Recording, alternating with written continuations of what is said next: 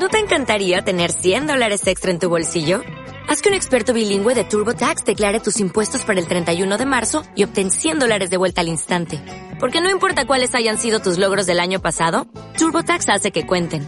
Obtén 100 dólares de vuelta y tus impuestos con 100% de precisión. Solo con Intuit TurboTax. Debes declarar para el 31 de marzo. Crédito solo aplicable al costo de la presentación federal con TurboTax Full Service. Oferta sujeta a cambios o cancelación en cualquier momento. Hola, muy buenas. En 1842, el general Espartero decidió bombardear Barcelona, a pesar de ser del mismo país. Pero es que en realidad Barcelona ha sido bombardeada más veces. La con Ciudad Condal ha sido bombardeada unas cuantas veces en la historia más o menos reciente, digámoslo así, de España. Y como hablamos de historia, como estamos en viernes, pues hemos decidido traer a Fran para que nos cuente más sobre esto. Hoy, en Simple Política, el día que Espartero decidió bombardear Barcelona. Comenzamos. Os habla Adrián Caballero y esto es Simple Política, el podcast que trata de simplificar y traducir todos esos conceptos, estrategias y temas que están presentes cada día en los medios y que nos gustaría entender mejor. Yo creo que lo que vamos a entender mejor hoy es porque cada cierto tiempo se bombardeaba Barcelona y lo vamos a hacer a partir de un hecho en concreto, a partir del bombardeo que hubo en 1842 ordenado por el general Espartero. Vamos a conocer más sobre esa historia. Hoy uno de esos episodios que nos gusta hacer porque coincide en el tiempo, coincide justo en la, en la fecha. El 3 de diciembre, de, en este caso de 1842, el ejército bombardeaba la ciudad de Barcelona para sofocar una rebelión contra el gobierno de Baldomero Espartero. Francisco Javier Rodríguez Fran, muy buenas. Hola, muy buenas. ¿Cada cuánto decían que se tenía que bombardear Barcelona para que estuviese la cosa tranquila? Pues eso, cada 50 años. Cada 50 años, sí, sí. y, vamos a hablar de eso, ¿no? De cada cuánto que hay que bombardear Barcelona. Por cierto, los dos viviendo en Barcelona, no nos gustaría que eso pasase, pero realmente es una frase que, se llegó, que se llegó a escuchar. Del bueno, hablamos de... sí, sí, correcto. Exacto. Y hablamos de esta revuelta que llenó la ciudad, que llenó Barcelona de barricadas. No era ni sería, por supuesto, la última vez que Barcelona se vería envuelta en unos hechos similares. Además, mira, tampoco nos tenemos que ir muy lejos. Últimamente hemos visto movilizaciones y protestas en Barcelona que han acabado con graves altercados. Eso sí, quizá no tan graves. Cuéntanos un poquito más sobre el tema. Sí, mira, eh, sin ir más lejos, a Barcelona se le conocía antiguamente, bueno, esto a principios del siglo XX, como la Rosa de Fuego, precisamente por, pues, por esta efervescencia revolucionaria pues, que, se vivía cada cierto tiempo, ¿no? Hoy toca remontarse a muy atrás, a finales de 1842, como, como has dicho, ¿no? Cuando Barcelona se alzó en armas contra el gobierno regentado por el general Baldomero Espartero, un personaje muy importante de la España decimonónica y del que hablaremos en algún episodio del futuro. Pues antes de que ocurra eso en el episodio de hoy, que hablamos de este bombardeo a Barcelona, pues una de las cosas que tenemos que preguntar es esa, ese alzamiento en armas, esa revuelta, ¿cuál fue la causa? ¿Por qué hubo una revuelta? Bueno, al final, eh, estos hechos suelen ser multifactoriales, ¿no? Tienen varios orígenes, ¿no? El principal fue pues un acuerdo de libre comercio que se iba a firmar eh, entre bueno que España iba a firmar con Gran Bretaña para eliminar aranceles en el comercio de productos textiles. Es decir, para no pagar un extra para que los británicos pues, pudieran vender sus telas en España. ¿eh? ¿Y por qué sienta esto mal en Barcelona? Pues precisamente porque Cataluña era un importante núcleo industrial textil. Hay que entender que durante el siglo XIX se produjo pues, un vaivén de políticas proteccionistas y librecambistas en España. Es decir, pues si poner aranceles o impuestos a productos que vienen de fuera, pues véase, por ejemplo, lo que impuso Donald Trump durante su mandato con algunos productos, o bien dejar en, que, pues que fluyan libremente, ¿no? Pues según las leyes del mercado, ¿no?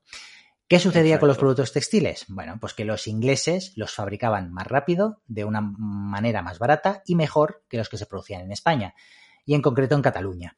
Así que los industriales catalanes, que tenían mucho peso porque tenían mucho dinero, influenciaban las políticas del gobierno español para que éste impusiera aranceles a los productos ingleses. Es decir, para que fueran más caros que los que vendían los catalanes al resto de España, ¿no? Si un pañuelo inglés valía menos que uno catalán, pues con los aranceles que se tenían que pagar su precio crecía, ¿no? Para poder tener algún margen de beneficio. Así que los pañuelos catalanes, pues acababan siendo más baratos de alguna manera, ¿no? Pues tenían más, mejor salida en el mercado español. Claro. Este fenómeno era algo que enfurecía a los propietarios rurales del centro de la península, pues que se veían ligados a lo que los industriales catalanes pues querían. ¿no? De hecho, hay algunos historiadores que colocan este episodio, ¿no? este, este tira y afloja de, del libercambismo y el proteccionismo, como uno de los orígenes o uno de los más importantes de la historia del anticatalanismo.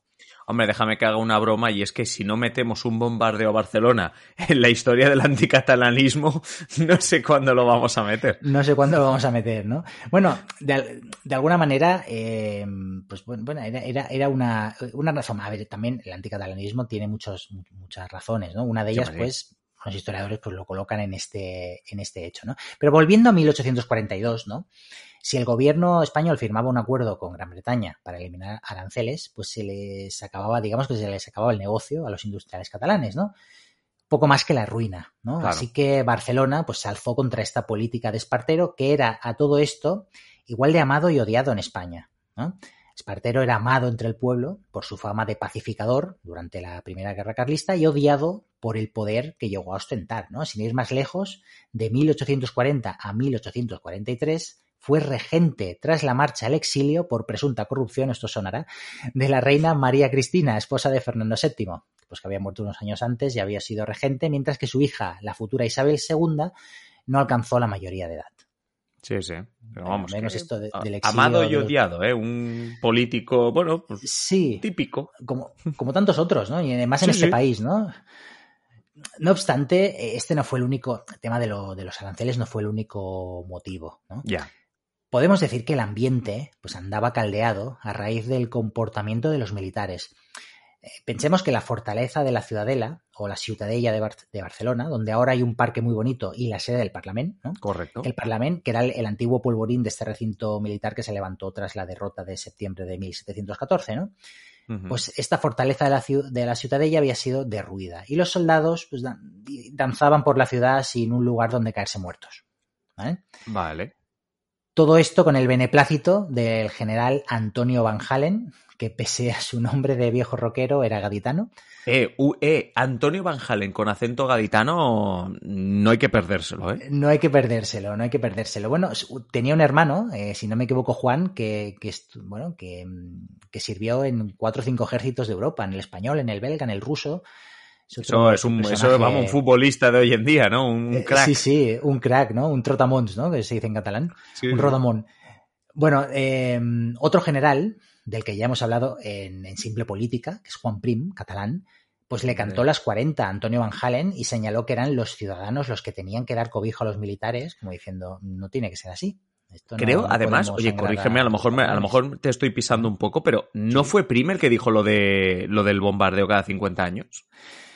Estas al final son frases apócrifas. Bueno, que se atribuye, se, que se, atribuye. Se le, atribuye a Espartero. No, sea que ah, Prim. Espartero. Claro, Prim de alguna manera también eh, pues hizo de las suyas, digamos. Sí, amigos, sí. En Barcelona, así que tampoco podemos de, eh, salvarlo en ese sentido, pero la frase sí que es ah, cierta que se le atribuye a Espartero. Bueno. sí, cuéntanos, cuéntanos qué, porque de momento me has dejado con que Prim le dijo al otro, oye, no, no, son los eh, ciudadanos los que tienen que dar cobijo. Bueno, que no, bueno, lo, lamentó, o sea, le criticó. Ah, ¿Cómo puede ser que los ciudadanos tengan que dar cobijo a los militares, no? ya, ya, como diciendo, qué vergüenza que tú no estés haciendo tu trabajo, sí, sí, sí. Qué, vergüenza, ¿no?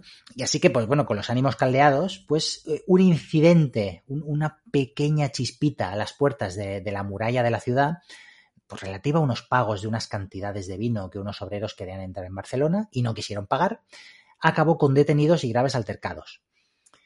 Eh, a raíz de esto, algún periódico comenzó a dar alas a una insurrección republicana y la gente salió a las calles a combatir a un ejército que consideraban parasitario. Eh, imagínate, las calles barricadas, la gente armándose, arrinconando a los militares que mm, recibieron, bueno, sufrieron 40 bajas y tuvieron que refugiarse en la antigua ciudadela de Montjuic. Sí, sí, ¿Eh? exacto. Sí, para los que no conocen Barcelona, claro, tenemos la Ciutadella y tenemos la otra ciudad en, Montjuic, que se puede visitar, la de Montjuic, por cierto. Correcto, el castillo, muy bonito. El castillo. Las vistas muy, muy bonitas. Mientras tanto, los sublevados eh, pues pedían unión entre los liberales en España para echar a Espartero del poder y un plan de protección a la industria local. claro, aquí venía lo del tema de los aranceles.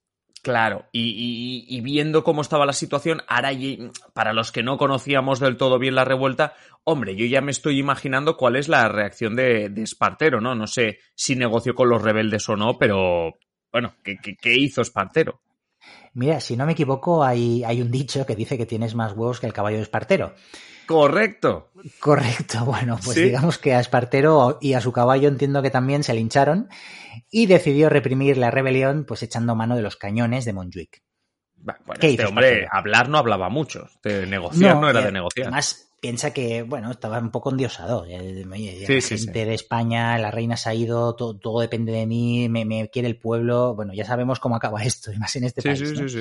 Digamos que Espartero pues dijo, mm, en Montjuic hay cañones, ¿no? Bueno, pues entonces amenazó a los rebeldes, pues que les dijo que si no se rendían en 48 horas, pues que bombardearía la ciudad pues del, de arriba abajo. ¿eh? La Junta de Resistencia, que es una junta pues, de gobierno que se creó a raíz de, la rebelión en Barcelona, pues fue, cambiando de manos durante esas horas, ¿no? Pero cualquier intento de, de, negociación que planteaban fue rechazado por Espartero, que lo que quería era dar una lección a Barcelona que sirviera para otras, para otras ciudades que pensaran hacer lo mismo, ¿no? Sí. Así que el 3 de diciembre de 1842, hoy mismo se cumplen años, comenzó el bombardeo de la ciudad. Eh, a la que se enviaron pues, más de mil proyectiles que incendiaron el municipio y destruyeron cerca de medio millar de edificios, entre ellos un hospital, donde recordamos que llegaron a caer hasta cinco bombas. Ya, tremendo, sí, sí. También fue destruido el Salodasen, que es el ayuntamiento, ¿no? Que es una actual sala que es, que es, muy bonita, ¿no? Que es, pues, donde se ostenta el poder de, históricamente en la ciudad de Barcelona, pues este edificio también fue destruido, ¿no? Hubo entre 20 y 30 muertos, se calcula. Eh, y fueron unos hechos que colaboraron a acabar con la buena reputación de, Espartero. Porque además la represión fue dura, con cientos de detenciones, cierre de diarios progresistas, eh, clausura de organizaciones industriales, de sindicatos, bueno. Sí, no, no solo fue el, bombardeo, por decirlo así. Correcto, correcto. Fue una represión fue, fue muy dura y bueno, que se bueno, que, que, que caldeó aún más los ánimos, ¿no? Sí, sí, claro. Digamos que este episodio, ahora vamos al tema de la frase, dio a la historia una frase esta que se ha utilizado mucho, que hemos utilizado varias veces en este episodio, y que en Cataluña pues se ha utilizado mucho con motivo del proceso independentista, como para decir, mm, bueno, mira, para no dar pie que las relaciones entre España y Cataluña pues han sido pues siempre supuestamente de sumisión, han sido muy malas, eh, no nos hemos llevado bien. Bueno, es una de esas sentencias apócrifas, pero que se dice que dijo Espartero una vez producido el bombardeo que vino a decir, pues por el bien de España hay que bombardear Barcelona cada 50 años. Claro, sí, sí, no, ya te digo, yo le atribuía a Prim, pero a ver, tiene lógica un espartero, como tú dices, endiosado y que ve que le funciona, por decirlo así, que tiene la respuesta que él decía, pues dice, oye, calmar la situación en Barcelona, bombardearla cada 50 años, a mí me va bien y a España también. Sí, y, bueno, y ya por último, eh, os preguntaréis cuántas veces ha sido bombardeada Barcelona. Hombre, eso estaría bien, porque si hay que bombardearla cada 50 años, hombre, si empiezo a hacer números. Eh, ya, ya, van varias, ¿no? Bueno, sí. Eh, podemos decir que el primer gran bombardeo podemos situarlo en 1697 en un contexto de guerra entre España y Francia digamos que los franceses sometieron a la capital catalana a varias semanas de bombardeo. entre la segunda mitad del siglo XVII eh, transcurre entre la decadencia del Imperio Español y las constantes entradas de los franceses por la frontera. Conquistar Barcelona, ciudades catalanas, pueblos, ¿no? Y esta fue una ocasión de ellas. En 1697, Francia, el ejército de Francia, pues somete a un bombardeo mm, criminal a la ciudad, ¿no? Años más tarde, de hecho, durante el asedio final de la ciudad en la Guerra de Sucesión, en el 1714, Barcelona volvió a ser bombardeada, en este caso por las tropas hispano-francesas partidarias de los Borbones. ¿Vale? Del que ya, pues un episodio que hemos ya hablado hemos en su momento, sí, sí. En su momento. Y luego eh, está el bombardeo del que hemos hablado hoy, de 1842, cuando la ciudad pues, volvió a ver caer sobre ella pues, pues, pues bombas. Luego nos tenemos que remontar a grandes bombardeos hasta la guerra civil. claro, a eso te iba a preguntar. Digo, la guerra civil supongo que también tocó. Sí, sí, eh, con la aviación italiana, eh, sobre todo, pues echando bombas contra una Barcelona republicana que había aplastado la rebelión nacional, nacional en julio del 36 y que sufría pues las, bueno, las presiones de la aviación en la retaguardia, ¿no? De ahí, y ahora recordemos otra frase que el general Keipo de Llano, conocido por sus airadas proclamas y violentas proclamas radiofónicas contra la República desde Sevilla, pues dijera literalmente que convertiremos Madrid en un vergel, Bilbao en una gran fábrica y Barcelona en un inmenso solar. Un poco la línea de, pues, lo que dijo Espartero en su momento. Sí, no, a ver, la verdad que, a ver, es que ves la frase y dices, hombre, con mucho cariño, con mucho cariño tampoco nos han visto. No, por eso, eh, siempre he tenido esta fama de, bueno, de, de, revolucionaria, de una ciudad donde hay una efervescencia política y, bueno, y de protesta, pues, pues, pues muy grande y que se sigue notando hoy día, ¿no? Bueno, tú lo has dicho, sentencias del procés, eh, manifestaciones pues tema de la, recuerdo, con la reforma laboral hubo incluso creo que Esther Quintana, que fue una de las personas que ha perdido un ojo por un sí, y fue, creo que fue, no fue por motivo del procés, si no me equivoco, fue en un... Por la reforma laboral. Por la reforma laboral, una manifestación por la reforma laboral, correcto. Y quiero decir que por, por muchas razones, pues en Barcelona pues se ha levantado en, armas, bueno, no en armas en, este sentido, pero, pero, sí, sí. pero se ha levantado pues contra las políticas que, que, han llegado desde la propia Cataluña también, desde el propio gobierno de la Generalitat, con las retalladas, con los recortes, ¿no? También pues, con otras cuestiones venidas de Madrid. Barcelona, la, ciudad condal, Rosa de Foc, la rosa de fuego. Correcto. Hoy hemos eh, hablado de Barcelona y especialmente de un episodio que hoy cumple años, como casi siempre hacemos en, eh, este, en estos viernes históricos.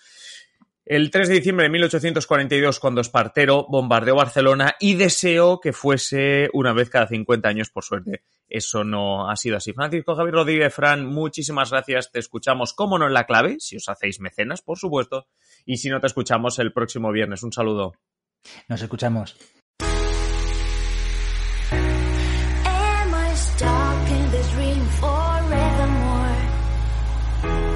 Y hasta aquí el episodio de hoy. Como siempre, agradeceros que estéis al otro lado y ya sabéis, invitaros a que compartáis este episodio en las redes sociales o allá donde queráis. Si queréis más simple política, pues varias opciones. La primera, esperar a nuestro próximo episodio. Ya sabéis, de lunes a viernes un nuevo episodio. La segunda opción, pues que estéis atentos a nuestra página web simplepolitica.com o a nuestro Twitter, arroba simple barra baja política. Y la última, la más interesante de las opciones, es que os hagáis miembros, os hagáis mecenas de Simple Política para tener contenido en exclusiva. ¿Cómo te haces mecenas de Simple Política? Pues tienes dos opciones. Si nos estás escuchando a través de ebooks, te vas al botoncito que pone apoyar y si no, tienes el enlace en la descripción de patreon.com barra Simple Política. Es así de sencillo. Te haces mecenas y disfrutas de un montón de contenido en exclusiva, no solo el que vendrá a partir de ahora, sino todo aquel que ya hemos publicado. Y nada más, simplemente deciros que paséis un feliz día y aquí estaremos en el próximo episodio. Un saludo.